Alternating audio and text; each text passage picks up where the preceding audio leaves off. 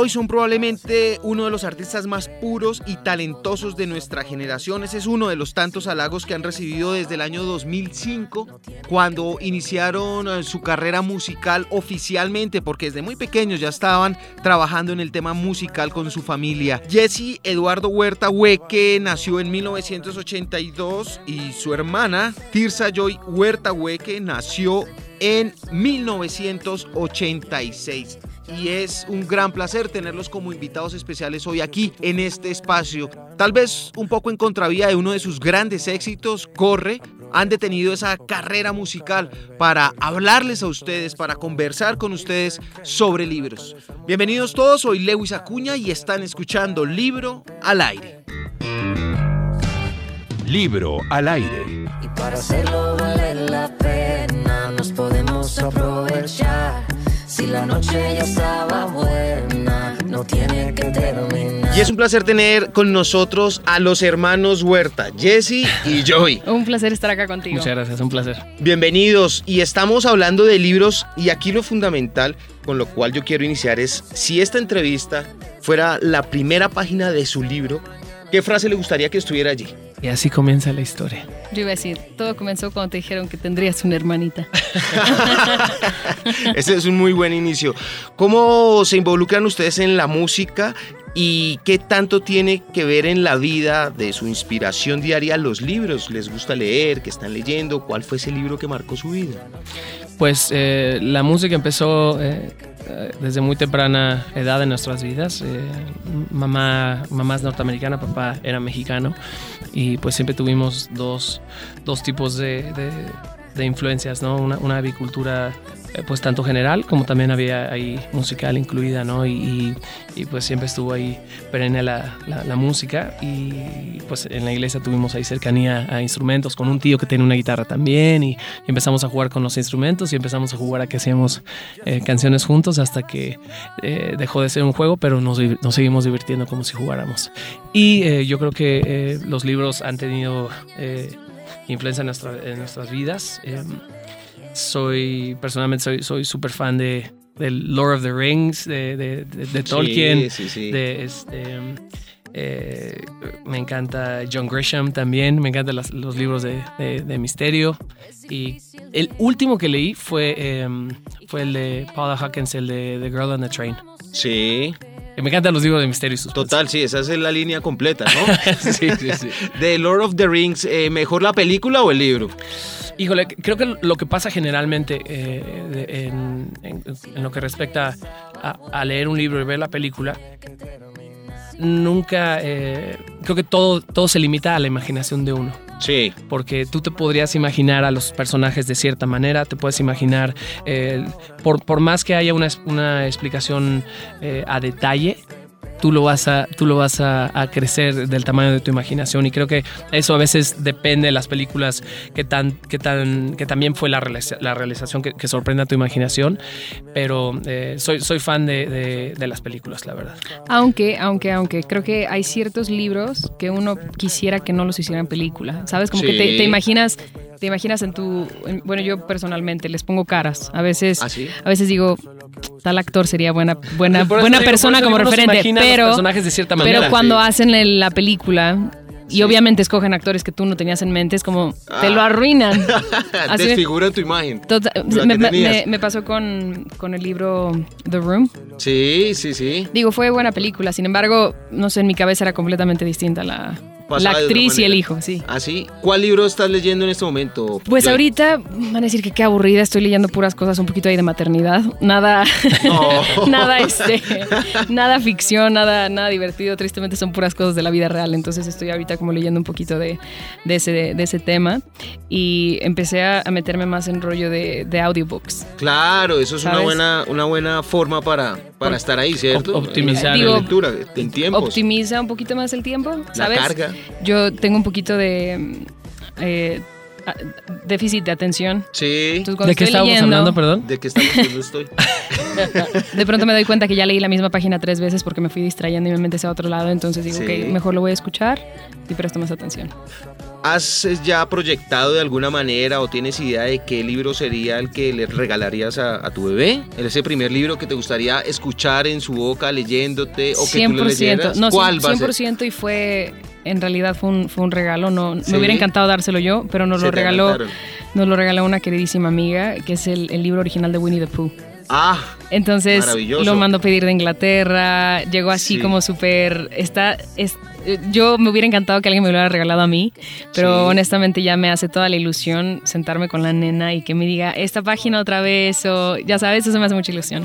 Ser eh, músico también es ser gran parte escritor, porque de allí surgen Claro. las letras de las canciones. Y en este tema del que estábamos refiriéndonos sobre si es mejor el libro que la película, ¿les ha pasado en algún momento que veían la letra muy bien y cuando les están poniendo música como que, uno, por ese lado no es? A mí me ha llegado a pasar alguna vez que, que- que estaba escribiendo pues algún, algún verso, al- al- algún poema y de pronto a la hora que, que intenté, intenté ponerle eh, melodía, aunque soy, aunque soy muy Sí. melódico, sentí que eh, no, no me generaba el mismo, el mismo efecto y pues normalmente eh, tratamos de hacer una canción pensando la letra que va a ser una canción. Y cuando Jess y yo estamos escribiendo música para nosotros, que siempre la escribimos juntos, es casi a la par melodía con letra, melodía con letra. Y es curioso Sí. lo que acabas de mencionar, porque pueden haber versos y prosas que suenen maravillosos cuando tú los estás leyendo, porque incluso tengo muchos amigos que, que, que son escritores, que se dedican a, a creative writing y ese tipo Sí. de cosas. Los escuchas leer y hasta las entonaciones son distintas y la manera en la que, en la que van leyendo un poema es completamente diferente a como te lo imaginarías Las cantado. pausas. Lo curioso aquí es que hay frases que a lo mejor son completamente simples, que la escuchas con música y tiene una fuerza, ¿sabes? Como, como Coldplay Yellow. Sí. Y dices, y todo era amarillo. o sea, no es lo mismo. Pierde el sentido, ¿Sabes? y lo escuchas ya con melodía y todo era amarillo, and it was all yellow.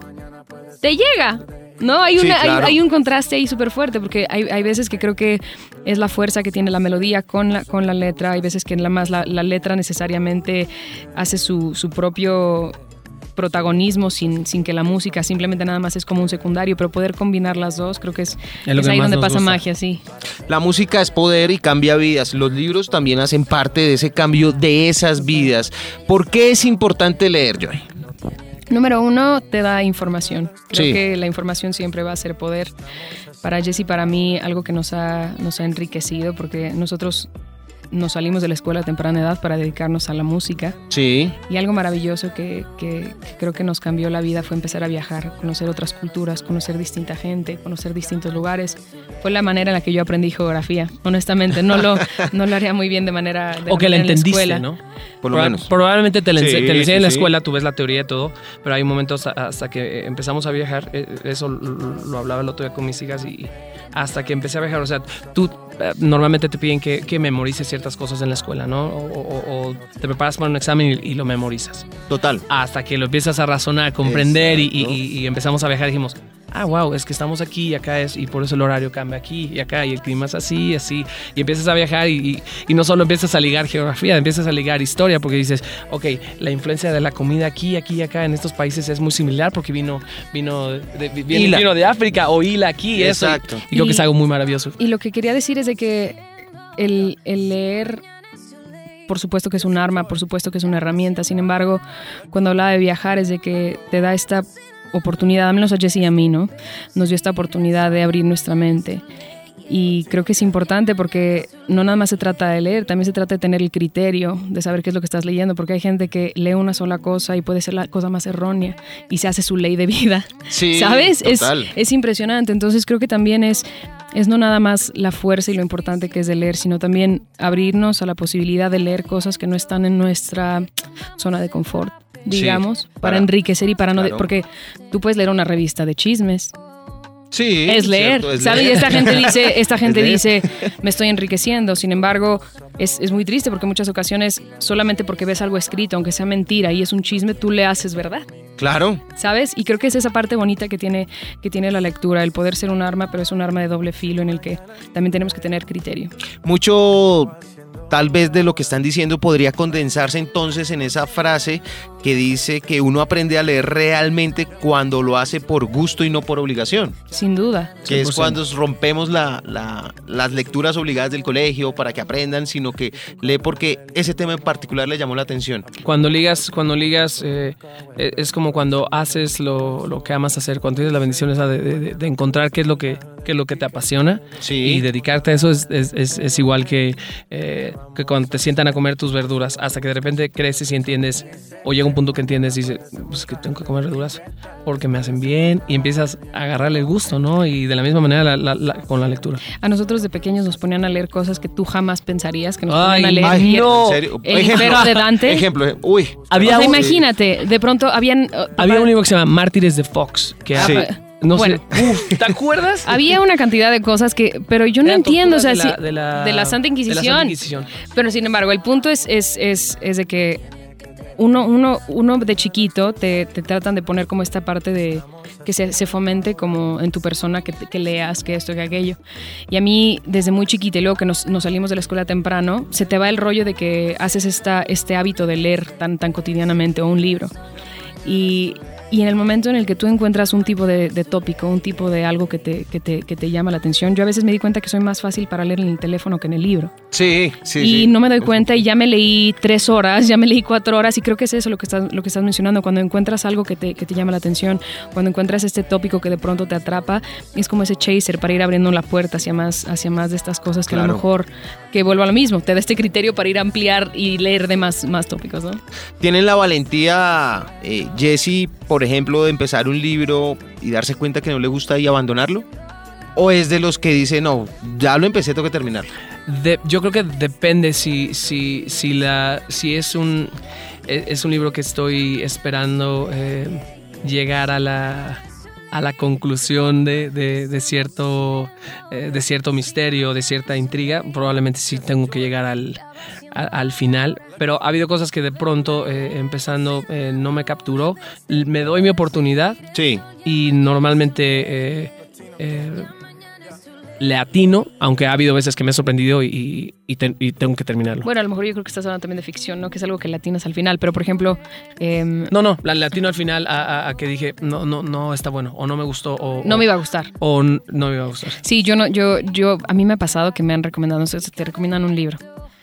Y también tienes que entender qué es lo que le gusta a la persona que te lo está Ah, recomendando, ¿no? ¿De Porque te dicen, es buenísimo. Claro. Entonces vas como tres cuartas partes y dices, ay, todavía no me engancha. Es como, tienes que ver de dónde viene. Como una Yo, recomendación de ir a comer honestamente, algo de quién yo viene la honestamente, recomendación, ¿no? Yo digo, sí, con todo, el, con todo el dolor de mi corazón, no me voy a esperar a que se ponga buenísimo en la última página. ¿Sabes? Como cuando Total, ves una sí, serie ya. y todo el mundo está hablando de la serie y tú dices, no, si no me gustó el tercer capítulo, el ya digo, ya, por Dios, no va a perder ahí mi... No me enganchó, es la frase. Exacto, no porque, hay, porque sí hay libros, no sé si te ha pasado que de verdad no lo puedes dejar. Estás literal en, comiendo, estás como en, en un espacio. O sí, literal, literalmente. No, que, que tienes que terminarlo. Me pasó así cuando leí el código da Vinci. Sí, sí. Yo estaba, pero, o sea, me acuerdo que, pon tú, estuviéramos aquí en un espacito, yo quería saber en qué iba a acabar, Claro. ¿sabes? Quería robarle minutos al tiempo. Ah, sí, pero ahí leerlo. que dices, prefiero que me pase eso a estar esperando a que llegue a pasar, que no puede que no. Que Claro, que te engancha de manera que dices, "Mm, quiero más. Una última pregunta de una respuesta muy corta. Jesse, ¿qué libro le regalará usted a Joy? ¿Qué libro, qué libro le regalaría? Así fue, así sea de ficción, invéntese un título. Em, déjame pensar. El arte del buen comer. Yo creo que un, un libro de gastronomía que le encanta. Le encanta Exacto. comer. Perfecto. Y, y Joy, a tu hermano. Hace rato preguntabas que si había algún libro que nos haya marcado. Cuando falleció mi papá, alguien me regaló un libro de Tish Nathan que se llama You Are Here. Y no soy tanto, ya sabes, de Palo Coelho y todas esas cosas. Sí. O sea, no. ¿Sabes? O sea, hay gusto para todos. Sin embargo, este habla mucho de vivir en el presente. De como... Y justo se llama por eso, estás aquí. ¿No? Y Sí. creo que le regalaré ese libro porque es súper bonito. Es de esos libros que puedes revisitar y revisitar. Gracias por estar con nosotros Gracias aquí en Libro al Aire. Gracias Son siempre bienvenidos y toda nuestra admiración. Muchas gracias, bendiciones, igualmente. gracias.